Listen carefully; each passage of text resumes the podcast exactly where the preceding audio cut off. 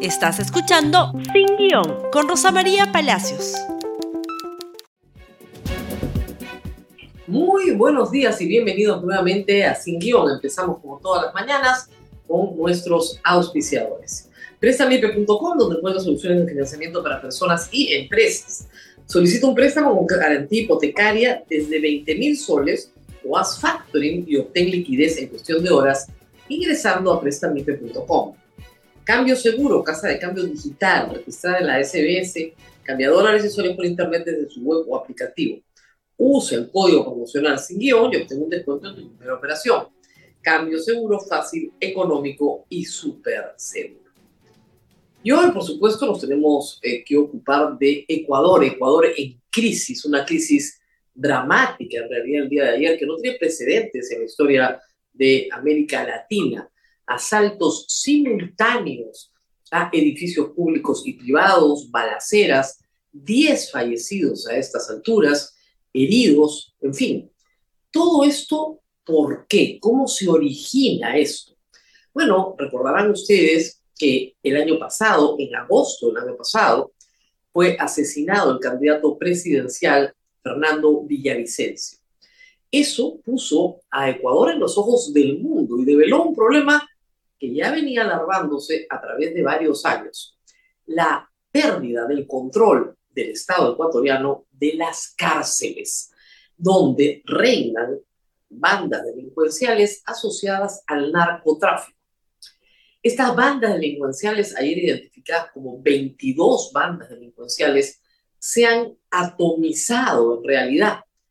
Vienen casi todas de un origen común, los choneros, temible banda criminal en el Ecuador, y responden, dependiendo de su afiliación, a los carteles del narcotráfico de Jalisco o de Sinaloa. Guayaquil, siendo puerto y teniendo la dinámica de puerto, es el puerto de salida de la droga y por lo tanto el control del puerto se hace indispensable para los delincuentes. Esta situación explotó en los últimos días, pero vamos a ir paso a paso. Vamos con lo primero, por favor.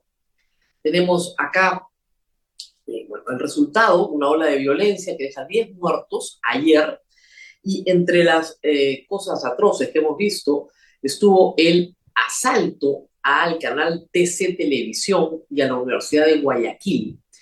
Todo esto se genera, todo esto se genera, hay que decirlo, estos últimos incidentes, por la decisión del presidente Novoa. El presidente Novoa asumió el poder el 23 de noviembre, apenas tiene un mes y medio en el cargo.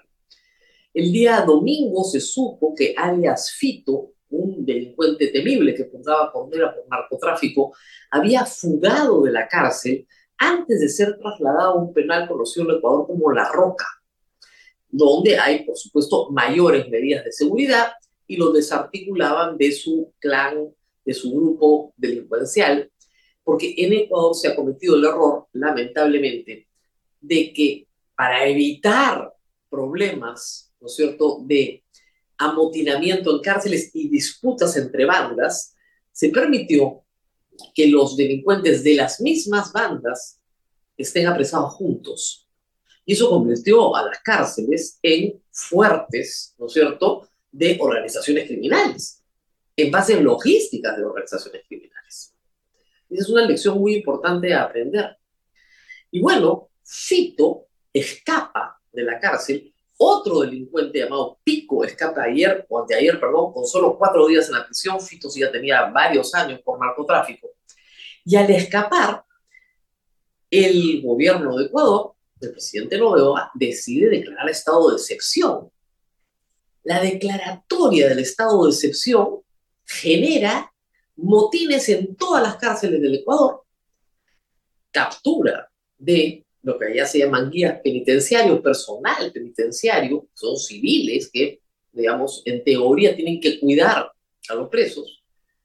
Y, por supuesto, ayer ya en Guayaquil, una acción concertada concertada en distintos puntos, mientras salían al aire en vivo en TC Televisión, en vivo, amenazando a los trabajadores, a los conductores del programa con armas de largo alcance, que después veremos, y hay que hacer una nota sobre esto, algunas pertenecen al ejército del Perú. Mientras esto ocurría, se atacaron por lo menos 29 edificaciones. De ellas, cinco son hospitales. Además, eh, balacera en un centro comercial, en varios, pero en uno causó cinco, cinco muertos, y en otra, en una tienda de venta de repuestos, tres muertos más, más dos policías asesinados. Hay diez fallecidos de la jornada del día de ayer. Heridos sí, uno en eh, TC eh, Televisión, que hay que decirlo, un impecable operativo policial, como veremos imágenes más adelante, lograron no solamente liberar a los secuestrados, sino también detener a 13 sujetos que van a ser procesados como terroristas. Pero, ¿qué fue lo que dijo ante esta avalancha el día de ayer el presidente Novoa? Lo siguiente, algo que es muy importante. He firmado el decreto ejecutivo declarando conflicto armado interno. Eso es muy importante porque la categoría jurídica de derecho internacional público es esa. Y realmente me ha dado mucho gusto que Daniel Noboa, presidente de Ecuador, utilice las categorías jurídicas correctas en el derecho internacional público para desde el Estado de Derecho proveer de las herramientas necesarias a la policía y al ejército para conjurar la amenaza que tienen. Acá cuando se usa conflicto armado interno, no falta el ignorante, porque tenemos muchísimos, que te dice caviar, caviar, caviar, comunista, comunista, comunista. Es una categoría de derecho internacional público. Y continúa. E identifiqué a los siguientes grupos del crimen organizado transnacional. Es muy importante esto de que sea crimen organizado transnacional. ¿Por qué? Porque el narcotráfico, repito, no opera solo en el Ecuador, responde al cartel de Sinaloa, responde al cartel de Jalisco. Esa es la organización transnacional. Como organizaciones, las identifica como organizaciones terroristas. Es decir, el tipo penal que se va a aplicar a los integrantes de estas organizaciones es el tipo penal de terrorismo en Ecuador. ¿Por qué? porque generan un estado de zozobra, pánico, miedo en la sociedad. Y ese es el delito. Y actores no estatales beligerantes, es decir, son personas que se han levantado contra el Estado del Ecuador, están en un estado de beligerancia, pero no son un Estado extranjero. Si fueran un Estado extranjero, tendrías una zona un estado de guerra externa. Esto está muy bien calificado, es un actor no estatal, pero a su vez beligerante. Y hay la lista de los 22, Águilas, Águilas Killer, AK-47, Caballeros Oscuros, Chone Killer, Choneros, los más famosos, Covicheros, Cuartel de las Feas, Cubanos, Fatales, Gangster, Caterpillar, Lagartos, Latin King, Lobos.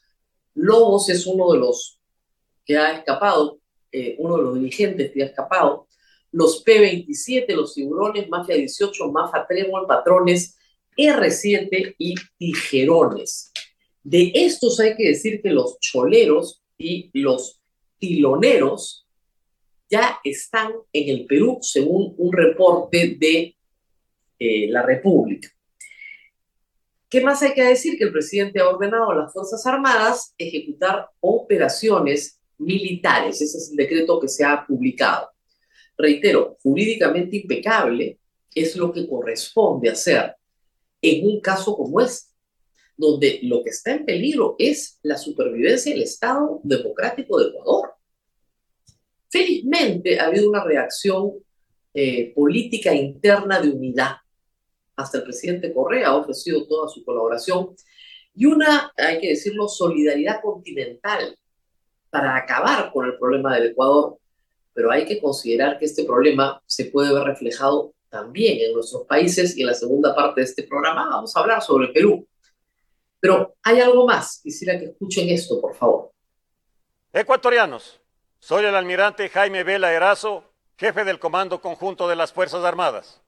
Junto a mí se encuentran el señor secretario de la Administración Pública, la señora ministra de Gobierno e Interior, el señor ministro de Defensa Nacional y el señor comandante general de la Policía Nacional.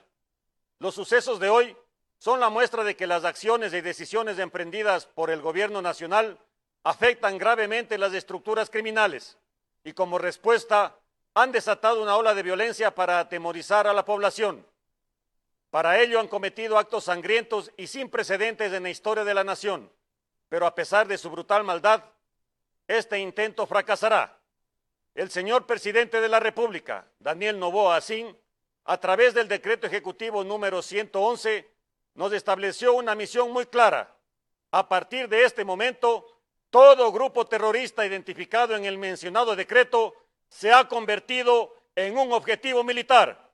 El presente y el futuro de nuestra patria está en juego y ningún acto de terror nos hará claudicar. No vamos a retroceder ni a negociar.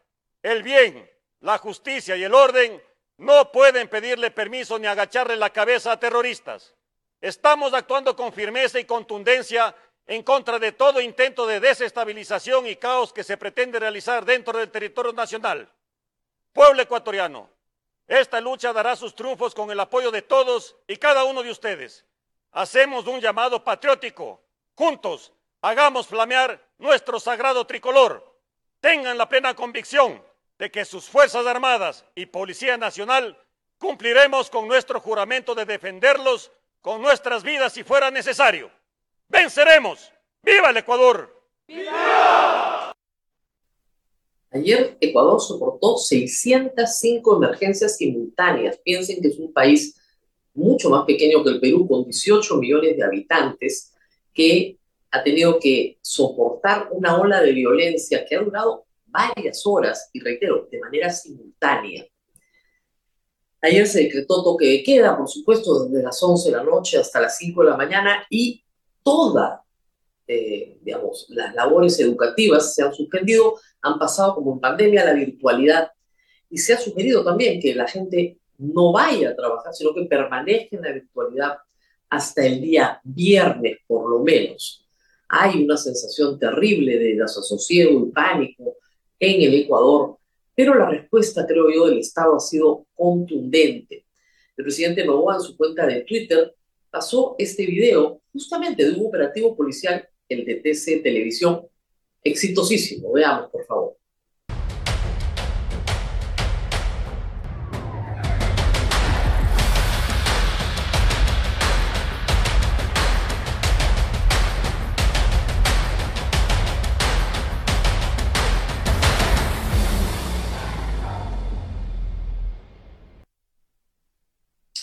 Pesar de que los mismos reporteros decían, por favor, que la policía no entre ante el terror de una balacera cruzada. Los delincuentes tenían armas de largo alcance, tenían granadas, tenían dinamita, que procede justamente de la minería ilegal, que también es una fuente importante de delito en el Ecuador, en la frontera con el Perú. Pero a pesar de eso, lograron ingresar, liberar el canal y finalmente poner a buen recaudo a todas las personas, pero sobre todo detener a los delincuentes, entre los cuales se encuentran menores de edad reclutados para estos fines fuera de los penales. Es una situación difícil, crítica para el Ecuador, que ha venido deteriorándose en los últimos cinco años de una manera, digo, violentísima, pero que tiene la oportunidad de salir adelante con inteligencia, sobre todo con inteligencia, y con un trabajo penitenciario que arranca casi, casi de cero para poder dividir a estas organizaciones criminales y sacarlas del negocio de la droga, donde se han enquistado teniendo el control sobre todo del puerto de Guayaquil.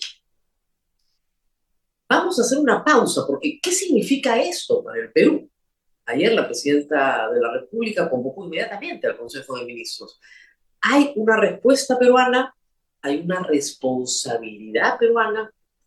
¿Y qué pasa con la declaratoria del de legislativo ecuatoriano, señalando muy bien que van a apoyar en todo al gobierno y que hay unidad, pero que están listos para dar amnistías e indultos a quien los necesiten las Fuerzas Armadas y las Fuerzas Policiales? ¿Qué pasa con esa declaración? Versus lo declarado por el presidente Novoa. Con todo eso regresamos después de la pausa, ahora tenemos que hacer una pausa Samsung. Samsung está preparando una sorpresa increíble. La primera pista es el Galaxy AI, que está por llegar. Prepárate para este gran lanzamiento en el siguiente video.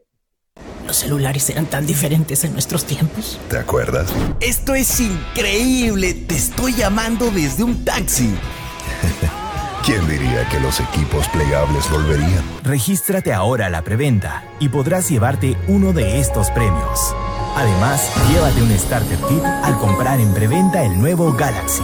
Prepárate, el Galaxy AI está llegando.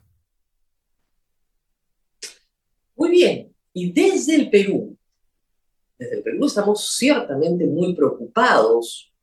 Ya desde el año pasado, cuando se asesinó a Fernando Villavicencio, candidato a la presidencia de Ecuador, se dijo que lo que vivía el Ecuador podría también reproducirse en el Perú. Felizmente, el control de las cárceles peruanas, sí, ¿no es cierto?, no es y deja mucho que desear, ¿no es cierto?, perfecto, pero los delitos que se planifican en las cárceles peruanas están vinculados básicamente con la extorsión y el secuestro. El narcotráfico en el Perú no mueve tanto dinero como la minería ilegal, aunque parezca sorprendente. Pero no hay que descuidar la cárcel como un espacio de hacinamiento, las cárceles peruanas, que, en el que se desarrollan relaciones delictivas. Uno de los objetivos de la prisión es garantizarle a la sociedad que el delincuente durante el tiempo que esté ahí no va a cometer más delitos. Si ese objetivo no se cumple, está fallando el sistema penitenciario. La resocialización del preso pasa justamente por eso, porque no delinca más. Pero sí, la cárcel es un, es un espacio para coordinar el delito, para planificarlo y ejecutar el delito. Y es un espacio casi logístico, ¿no es cierto?, de organizaciones criminales, se pierde todo. Ayer la presidenta de la República, por favor, llamó a Consejo de Ministros con carácter de urgencia. ¿Por qué? Porque tenemos una frontera de 2.000 kilómetros por el Ecuador. Y es muy importante la respuesta de la Policía Nacional, de inteligencia de la Policía Nacional, de defensa, inteligencia de defensa y por supuesto de la Cancillería. Eh, por supuesto, evidentemente se ha dado todo el respaldo al régimen de Novoa en su lucha por pacificar eh, Ecuador y sacarlas de las garras de organizaciones delictivas, pero también se han tomado otras medidas. La primera, la siguiente, se ha declarado en, por favor, lo que sigue, lo que sigue, muy bien, se ha declarado en emergencia toda la frontera norte del país. Ya estaba declarada en emergencia Tumbes y Piura, acuérdense, por otras razones, por razones de delito común, pero se ha incluido a Amazonas, Cajamarca y Loreto. Es una frontera de 2.000 kilómetros, con muchísimos, lamentablemente, plazos clandestinos estos pasos clandestinos eh, tienen que ser, y esa es una tarea que puede ejecutar el ejército, identificados, drones, trabajo aéreo, y destruidos. Esos pasos clandestinos han servido para traficar armas, para traficar explosivos para la minería ilegal y para el pase de ecuatorianos y peruanos de un lado a otro, evadiendo los controles regulares de huaquillas. Son 2.000 kilómetros. Es muy importante que el ejército se aboque a controlar la porosidad de esa frontera, por donde pasa de todo. No es verdad que hay una multitud de delincuentes viniéndose al Perú, eso no es cierto. Tampoco es cierto que había una multitud de ecuatorianos huyendo ayer por el puente de Bosquillas. Tampoco es cierto. Esas son imágenes antiguas, no se dejen confundir por los fake news, Tampoco hubo una balacera dentro del Palacio de Gobierno ayer en Quito, tampoco. Pero la situación sí es crítica, a pesar de algunos fake news. El control de los pasos fronterizos por medio del ejército peruano, una tarea para la que están muy capacitados. Debería ser un tema urgente. No solamente es declarar en emergencia la frontera, sino poder hacer acciones de vigilancia de pasos clandestinos fronterizos. Y el otro tema por favor, lo que sigue es que se ha enviado un contingente de aeroes a la frontera con el Ecuador para reforzar el trabajo que se hace en Huaquillas, en la misma frontera. Pero sí es necesario que el trabajo, como reitero, se aboque a los pasos clandestinos. Los pasos clandestinos son pases de droga, de armas, de personas, de explosivos. Si se controlan los, plazos, los pasos clandestinos, creo que para la situación de Perú, que ya tiene organizaciones criminales transnacionales, podría mejorar. Y tenemos organizaciones criminales transnacionales que provienen también de Venezuela. Así que estamos en una situación precaria. Pero ayer ha habido una preocupación muy importante en el Ecuador y válida. Los reporteros de TC Televisión de Guayaquil dijeron que observaron en las granadas, en las municiones, sobre todo en las granadas que tenían los delincuentes, las identificaciones propias del Estado peruano. ¿Cómo es que armamento peruano está entrando a Ecuador? Sobre esto hay un tuit de Christopher Acosta, por favor, que recuerda que hace más de un año Latina emitió un informe sobre las municiones del ejército peruano, las de FAMESA, que alimentan el mercado negro de Ecuador. Y eso se conoció después de una requisa, de una requisa de delincuentes ecuatorianos donde encontraron munición de fusiles que solo puede usar el ejército fusiles que no pueden estar en manos de civiles, ni aquí ni en ninguna parte. Esa munición solo la hace la fábrica de municiones del ejército peruano. Es decir, está controlada por el Estado. ¿Cómo es posible que esa munición o esas granadas, ese material producido por una fábrica peruana, del ejército peruano, sea la que alimente al delito, a la delincuencia de estas bandas transnacionales en el Ecuador. Eso es inaceptable. No solamente es una inmoralidad, es una vergüenza. El Perú tiene que ponerse a la altura de esta situación y establecer cuáles son los canales para el tráfico de, esta, de este material. El señor primer ministro ayer se preguntó sobre esta materia y dijo que iban a investigar. Han debido investigar hace un año Hace un año que se conoce esto. Y esto es una preocupación muy seria en el Ecuador y se los debemos, por supuesto que se los debemos. El Perú no puede permitir que de sus instalaciones militares se sustraiga o se trafique, no sabemos bien cuál es la situación, con balas, ¿no es cierto?, creadas en el Perú para fusiles militares. Eso es gravísimo. Y algo más. Anoche he tenido que bloquear a muchos trolls porque los hay, me, hacen, me convierten en trend topic. Pero este ha sido un error de la Asamblea de Ecuador, que propone amnistía para policías y militares que emplean la fuerza durante el conflicto armado en el país. La amnistía es el olvido de los hechos y efectivamente en nuestro sistema jurídico la amnistía la ofrece el Congreso.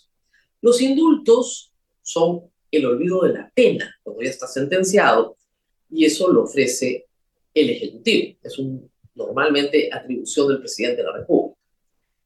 Ofrecer indultos y amnistías cuando todavía no ha pasado nada es mandar el mensaje equivocado.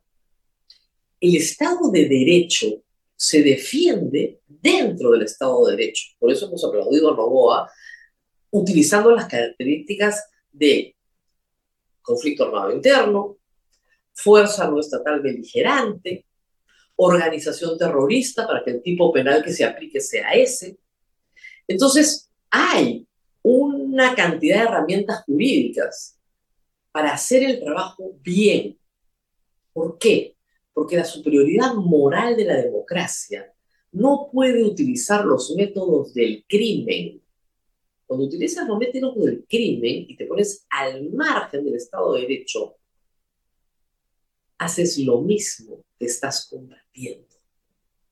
Y eso no solamente a usted le parecerá bien, que sea inconstitucional, inmoral, en fin, Pero eso, al margen de todas esas consideraciones que le deben parecer banales, no funciona. Y esa es una consideración pragmática. Matar a 100 para chapar a uno no funciona. En Perú se hizo en los 80 con pésimos resultados. Con pésimos resultados, porque ese clima de exacerbación del delito de todos los bandos, lo único que te genera es una guerra de 30 años. Creo que nadie quiere terminar como Colombia, nadie quiere terminar como México, como el norte de México, ¿verdad? Nadie quiere terminar como el estado de Jalisco o el estado de Sinaloa. O sea, de verdad que no, ¿no?